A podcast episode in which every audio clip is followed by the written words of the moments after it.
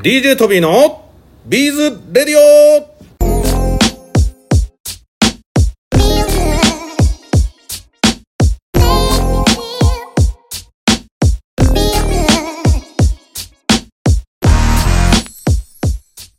はい、皆さんこんにちは。DJ トビーでございます。ビーズやってますか？イエーイおっと、今回はイエーの声を上げてくれました。いや、このね、イエーの声ってね、ゲストの方、出すか出さないか、いつもこう迷っておられると思いますけど、なんか躊躇なくね、今回出していただいた、今回のゲストを紹介していきたいと思います。えオートクチュール刺繍作家の杉本陽子さんでございます。こんにちは。こんにちは。よろしくお願いします。いや、杉本さん、実はね、はいあのトビー、はいあのなんとなくでいつもギャラリーの2階にはいいらっしゃっていて、はい。なんとなく「こんにちは」みたいな感じで急にいつも話しかけてみたいな感じで お話してたんですけど、はい。実はそもそも、はい。こう杉本さんとの出会い自体を、はい。全くトビーがなんか完全に欠落しちゃって覚えてないんですけどどんなきっかけでギャラリーでこう、はい。始めていただいたんでしたっけ？そこから入っていってもいいですか？東方ビーズさんは、はい。私が刺繍を始めた頃からもう大好きで、はい。ずっと知ってたブランドだったので、はい。もうその存在自体はずっと頭にあったんですよ。はそれで東京浅草橋で教室をやりたいなと思った時に、会場をじゃあ探そう。あ電話いただいたんですかこれ？えーまあ、メールだったと思うんですけれどもそうですね。もう何の面識もなくおそらくギャラリーの担当の方にメールをしてこここういう理由で教室を探しておりますというふうに連絡をしたことがきっかけだと思ます。ないんかでも自然にもう馴染んでおられたから 急になんか「こんにちは」みたいな感じで「どうですか今日は」みたいな感じで多分最初は話しかけたと思うんです。今私思い出したんですけど、はいあのトビーさんは、はい。私があの2階のギャラリーで教えてる時にちょっと恐る恐るな感じであその時、ま、割はい。と恐る恐る系だった、恐る恐るでこうう、この人に話しかけていいのかなどうかなというオーラを感じてたんですよ。であの私はあのレ トビーそんな時あるんだ、うんはい。レッスン中はちょっともうちょっとこうおすましさん系なのあでおそ松さん系なんですね、うん、あレッスン中は、はい。まあ、脱線しないように。はいでその雰囲気を私が出しすぎていたのかもしれないんですよその時に。こう話しかけちゃいけないよっていう。オーラがちょっと出てたんですかそうかもしれないです、はい。それを徐々になんとなく毎月私がギャラリーで教えてる間に、トビーさんがちょこちょこ来られるようになって、はい。なんとなくおいけるかなという何かこうお話がちょっといけるかなというなった時になんか突然ちょっとわーっと話せるようになったというあ記憶があります。そうなんですね。トビーもね、様子見ながらうん。ちょっとずつジャブ打ったり、もう突然キュッと最後は来たんですね、うん、そうです。そうですか。そうです。れは良かったです。でも、はい。こうやってねトビーもあそこのギャラリーで、、はい。つもなんかいろんな方がね2階で、うん。いろんなビーズに関わることをうん、教えていただいてる場所ができたことが、うん。まずとても嬉しくて、うん、で我々も、まあ、自社ではこのリネビルとか、うん。自社ではやってないし、うん、うん、そんなものをやっぱ習える環境が、うん。この浅草橋のビーズの聖地にできたってこともすごくはい。嬉しいんですね、はい、でもそこからちょっといろいろはい、もう少し掘り下げて聞いていきたいんですけど、そもそもなんかこう手作りとか、はい。ビーズとかと、はい。えー杉本先生が出会ったのってはい。何がきっかけだったんですかね？ちょっと子供の小さい頃の話になりますけれども、はい。お年玉をもらって、うん。本を2冊買うということがルーティンだったんです。お年玉で、はい、それで本屋さんに行って何気なく見てた時に、はい。子供向けの手芸の本があって買いました。うんはそこに刺繍が載ってました。い、いきなり刺繍だったんですね、はい。ろいろまああったんですよ。はい。多分布で小物を作りましょうとか、うんうん。手芸の全般の本だったんですね。はい。その中に刺繍があって、はい。そこからまず刺繍というものに興味を持ってその子供向けの本を見てやったんです、はい。そこでビーズもつけ始めてビーズ刺繍にはまってそこからもうずっと今までです えなんかいきなりこうやってみたら、はい。ちょちょっとなんか楽しくなっちゃったみたいな。もうもうもう一気にはまりましたね。えー。はい。えそれ何年生ぐらいの頃なんですえか小学校本当低学年だと思います。いやいやいや。あの子供うん子供本当に子供向けの手芸の本でした。えじゃあそこから、はい。もう最初からじゃあ刺繍だったってことなんですね。なぜかなんか絵を描くことも好きだったので刺繍って絵を描くように確かに。表現できますよね、はい。多分それの延長だったと思うんです。自分で好きなハートとかはい。リンゴの絵を描いてはそれをフェルトを乗せてフェルトをうんブランケットステッチで輪郭をやブランってケットステッチってトビー超懐かしくて、はいはいトビーあの、はい。家庭科の授業でブランケットステッチって答えのところ 本気でブランチッチブランチッチって書いて罰になったことあるどうでもいい話でしたけども。すげえ今急に思い出したそう、今はい。それであのおそらくあのリンゴのあれなんていうんですか？あのちょんって出てる、はいはい。え枝みたいなのがあるじゃないですか、はい。そこをビーズで埋めたような記憶があります。うんうん。じゃあブランチッチブランチッチからの刺繍だったんですね。そうですねあのでは次中学生時代の話になるんですが、は英語を勉強し始めますよね中学で。yes そうですね。それでイギリスの文化にはまりましわてそれでイギリスに行こうと思ってちょっと待って中学生の時に？行きたいと？いつか行きたいえといまあ、いつか行きたいと思って、イギリスの文化の勉強をずっと、まあ勉強というか本を読んだりしてはい。想像を膨らませていて、はい。そして念願かなって学生時代にイギリスに行きました一人で旅行行きました。一人で？はい一人旅。いいついつ頃なんですか？えー、うん20 20歳ぐらいじゃないでしょうか。二十歳ぐらいの時に？はい、ははい。それでその時にイギリスの刺繍を現地で知りました。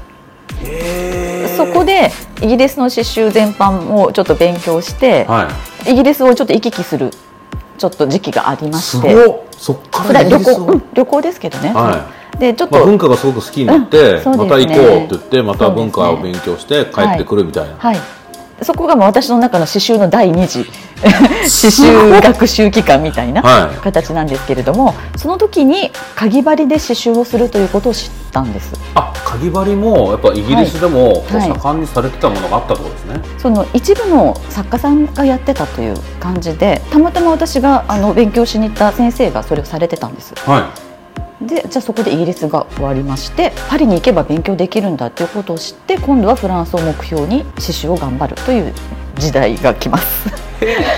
じゃあ出会いはイギリスではい、そのかぎ針刺繍と出会い、はい、その後、はい。フランスが発祥ならフランスだと、はい、でフランスに今度渡られるんですか？はい、そうですね。まあ、フランスは本当に短期ですね。はい。はい、その頃はもう完全なこう勉強する側ではい。動いてた時期なんですね、そうですね。はい、でフランスも行かれて、はい。それで勉強されて、はい。じゃあいよいよ何かやろうって思ったのはいつ頃なんですか、自分が作ったものを身につけることが最初は目的でやってたんですけれども、はい。まあそれをご覧になった方が「わあこれは何素敵ね。私もやりたいわ教えて」という、まあ、よくある流れです。ただその前にちょっと職業柄教えるということをしていましたのであ教えることに抵抗は全くなかったんですよ、さすがだけどどんなことを教えられてたんですか？えー専門学校の教員をしておりましたのでなんですか。あのはい、もう自分がクラス担任で専門学校の学生さんをこう束ねて就職に向けて頑張るぞというような感じのやっぱりなんかデザイン系のことを教えておられたんですか？いえその時はあの航空会社のマナー系の。専門学校なので、はい、あそうなんだ。あだから初めて会った時も、はい。今はこう、はい。きっちりやってるオーラみたいなのを出せる。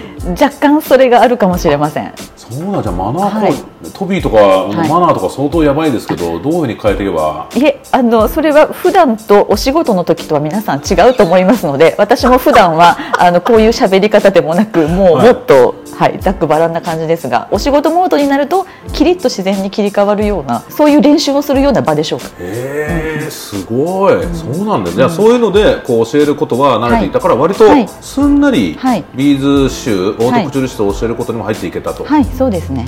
そうですが、はい。えそこから例えば一人教えてほしいって言われたから始めたからといって、はい。そんな簡単にこうじゃあ私も私も私も、い。みたいな感じになるもんなん一気に結構集まりましたね。どこでこうスタートされたんですか？場所は福岡です。はい。福岡で何か場所を借りて始められたんですか、その時はお友達のお家だったかな。あそうなんですか。お友達というか私のお友達のお友達かな？で、まあ、習いたいと言ってくれてる方のお家でみたいな、あそうですね。ただもうそれは1か月ぐらいの話で本当に最初の初期で結構23人集まってくださったのであもうこれはちょっと本腰入れてやろうと思ってワンルームマンションを借りて。すごい早くないですか、うんあの そこから急にワンルームマンション、あの私思い立ったらすぐ行動してしまうタイプなんです、はい。はい、そうでもなんか、思ったらはい。行動に移してる方そういう方ってこう成功してるというか次にこう向かわれてうん。自分の夢に向かってまっすぐ進まれてる方がやっぱ多くて、うん。うん。なんか今話聞いてもやっぱうんうん。りそういう方との共通点ってあるんだなと思います、うん。もういけるな借りようって、はい。でもなんかそのいけるなって結構なんかすごい計算で1人いくらもらえるからどうこうとかよりは、あ私多分これぐらい魅力作れるなみたいなので実ははいはい。自宅が刺繍の材料で溢れていたというのが本音です。あ好きだから。そうです。ではい。材料いっぱいあるし。そうなんです。買い集めてきたものが長年の小学生の頃からのものがありますので。こ、れを使って。はい、もう本当に山のようにあるんですよ。それで、あ、教室をするなら、はい。そういう材料も近くに置いておかないといけないはい。なということもあり、あ、じゃあちょっとワンルームマンションでも借りてみるかと。あしかもそのもう一部屋に近いぐらいあるからはい。借りて、はい。そこをアトリエにしておいてそして教えようと。そうです。そこからこういろいろこう教え始めてでもはい。ユネビル刺繍とかこう教えられると、はい。なんか材料とかも割と特殊なものがはい。あるじゃないですか、はい。だからなんかやっぱりそういうあの好きでイギリスとかフランスとか行かれてたことも、はい、やっぱりその材料の入手経路とかいろんなところもはい、こう勉強されたっていうところなんですよね。そうですね。はい。でもやっぱりこう簡単にその辺で買えるものでないってところも、はい。なんかやっぱりこうデネビルの特徴なのかなと思うんですけど。そうです。人とは違う材料を探しに行くという感じだと思います、他の作家さんも。そうですよね、うん。皆さんやっぱり、あのトミーも最近思うんですけど、うん。自分たちも今こう新しいブランドでマテリアルズっていうのを始めたんですけどはい。そのあと蔵出しビーズとか、うんいいね。そういうものもお店によってなんか並んでるものが違ったり、うんうん。その本来この手作り好きな人が買いに行った時の、えここって次何やるんだろうってワクワク感みたいなとこって、その作家さんごととか、お教室ごとに、うん。なんかこう集めてくる素材違うみたいなところも、うんこれからやっぱ重要なところの一つなのかなと思ってて、ね。そうですねはい。人と同じものが嫌いと、手作りそのもののあのスタートって、うん。人と同じものを身につけたくないからハンドメイドってはい。なんか今の人はやってるんじゃないかなとそうだ思って。てと思います、わうん。私が身につけたいから、はい。世の中にないものを身につけたいから作るみたいうん。な、そうですね。でもなんか、ちなみに今どういう感じのそういう生徒さんがやっぱ多いんですか、そうだと思います。でもなんかお話きしたことありますけど、はい。これを作りたいんだみたいなので来られて、はい。そうですじゃあねこれを作るところで、じゃあこここういうふうにして、はい。こうすればこれできるからこれやりましょうはい。みたいなところに、はい。なんか対応もされてるっていうのを聞いて、はい。非常に今の時代になってるなと思い思うんですけどそういう方って多いんですかやっぱり？そうですね。だんだんと皆さんそういう方向に進まれていて最初は規定のこれを作りましょうというものからスタートするんですけれども、はい。途中でちょっと色をこういうふうにしたいですとか形をこうしたいですっていう、うん。そのリクエストをちょこちょこやはりお聞きしてそれに応えていけるようにっていう、まあ、自分自身も勉強になりますのでそのスキルを高めるためにも生徒さんとそご相談しながら作品作りをするというのが今楽しいなって思ってる感じですね。そうであ確かにね、ご要望にお答えすることで、はい。また自分もスキルアップして成長できるっていう考はい。えね。、そうですね。はい。で今はちなみにそはい。どこで何曜日とかにはい。お教室やってて、はい。まだ入れるはい。隙間とかあるんですかね、はい、まず東京では浅草橋ではい。2箇所行ってるんですけれども、はい。こちらの東宝ビーズさんのギャラリーはい。それが第4火曜日はい。になります、そしてその前日第4月曜日なんですがみゆきビーズさんのはいビルの中でもやっておりあのますみゆきファクトリーさんというあの、はい。カピカのはい。あれめっちゃかっこいいっすよね。あのあの、はい。福岡でもされてるんですか？はい、そうです。福岡はあの防具学園天神校というカルチャースクールと、あと先ほど言ったワンルームマンションのアトリエですね。そちらでもやってまして、はい。そして九州南に下って宮崎県、宮崎県でもやってるんですか？はい、そちらはご縁があってはい。やることになりまして、もはう10年近くやってるんですけれども、そうなんですか、はい。え宮崎市市はい内ですか、宮崎市内です。そこはどんな場所なんですか？フレンチレストランのうん。大きな個室を借りて贅沢にランチ付きでやっております。何それ？超楽しそう。でどういうこと、はい。フレンチレストランで、はい。はい。デュネビル刺繍はい、そう最強じゃないですか。そうなんです。あのもうとっても素敵な環境で、はい。もう皆さん楽しんでくださってるのでえー、それすごくないですか、はい。えそれたまどんなたまたまなんですか？なんか。いえそれも私があのお電話して、はい。こうこうこういう理由で教室として場所をお借りしたいんですけれどもみたいな。すごい。でもあのトビーも昔、はい。あの九州6年ぐらい福岡住んでたんですけど、はい。はい。宮崎までってまあまはい。ありますね。あ距離ありますよね。ありますね。3時間？いええーまあ4時4時間間ぐらいでしょうか。そうですよね。そうですね。4時間ぐらいかかりますよね。そうですえでも車で行くんですか？はいもう私車の運転が大好きですので これが月一のまあストレス発散です。あ確かにはいいい。感じのドはい。ライブにもなるってことですね、そうなんです。いやーそれすごいですね、はい。でもなんかそういうなんていうんですかねフランスのカルチャー絡みで、フランスのはい。オートクチュール刺繍とフランスのランチを楽しんで、はいっていうあ。そういう全体のエンタメ感ってすごくそうです。いいですよね。そうですね。ですからまあ東京でも本当はそういう素敵な会場で時々やってみたいという希望はあるんですが、はい、まあ、ちょっと難しいですよね。今後はどういうことにトライしていかれたいとか、い。なんか夢とかあるんでしょうね。今洋服洋裁もやりますので、はい。洋服は自分の洋服を作ったりはしてるんですけれどもいよいよきちんと自分で最初からドレスのデザインをして刺繍をして、おはい、ドレスを皆さんで作るということが私の最大の、まあ、目標でもありま生徒さんとすので一緒にそうですみんなでこうドレスを作ると。はい、そうです。それに向かってちょっと動き始めているところと、あとはちょっとそれとはまた真逆で、今度はあの今話題のまあサステナブルだとかいろいろこうちょっとリサイクル的なことを考えて、歯切れを使ってやっていこうということも考えてるんですね。それで歯切れをじゃあどの素材でやろうと思った時に、はい。私の大好きな革で本革でやろうと思いまして、ねはい。それで今日身につけているこのピアスと、はい。まあ、リングこのリングもそうなんですけれども革に刺繍をしていく。その活動もちょっと本格的にやっていこうと思ってます。でもなんちょっとトビー想像がつかないんですけど、はい。革に刺繍するときははい、さすがにこうは普通の針糸でやるんですか？あのルネビルでどちらでも。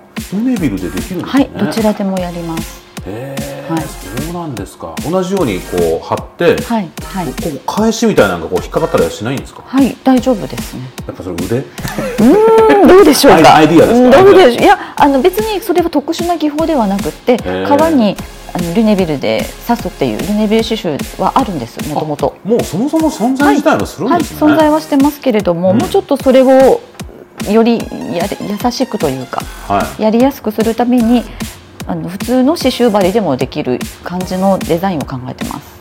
すごい。でもなんかそのドレスを制作したり、なんかそういうところまで来ると本当にこう、オートクチュールの世界というか、うん。なんかそういう世界がなんか広がっていきそうな気もするし、そうですね。でもなんか皆さんなんか作ったもので、はい。なんか一つのこう展示はい。展示とか、はい。そういう言葉でね、なんか将来展開していく、なかなかこうパーティー自体はね、はい。なんか世の中減ってきた時代でなんですすけどもよ。そうなんです。でもだからこそそのなんだろうドレスとか、うん。そういったものを目にする機会が少なくなった分、うん。逆に見たい人ってなんか、うん、なんかそういう世界に魅了されたい女性って、なんか逆に増えてくるような、うん、着る機会がないからこそそうですね。ああこんなもの見て癒されたいみたいな、うん。なんかあるような気がしてて、うん、ぜひ、とてもこれから楽しみだなとはい、いつかギャラリー T で、はい。皆さんの作品展でもね、はい、やっていた、だけたらと思いますのでよろしくお願いしたいと思います。はい、よろしくお願いいたします。ということでいろいろお話を聞いてきましたけども今現在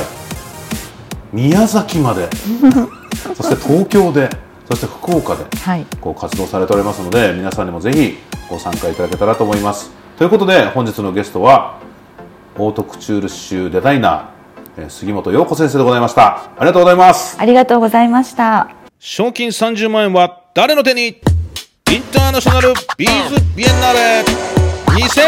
2024世界のビーズアートに出会える祭典。皆さんもぜひご参加いただけませんか？世界中からご応募可能でございます。一次審査はウェブから応募できます。無料で参加できますのでよろしくお願いします詳細はビーズビエンナーレで検索してください。皆さんこれから作ると思いますので応募の期間は2024年4月の3日まで準備しております。皆さんぜひぜひビーズアートの祭典に参加してみませんか？よろしくお願いします。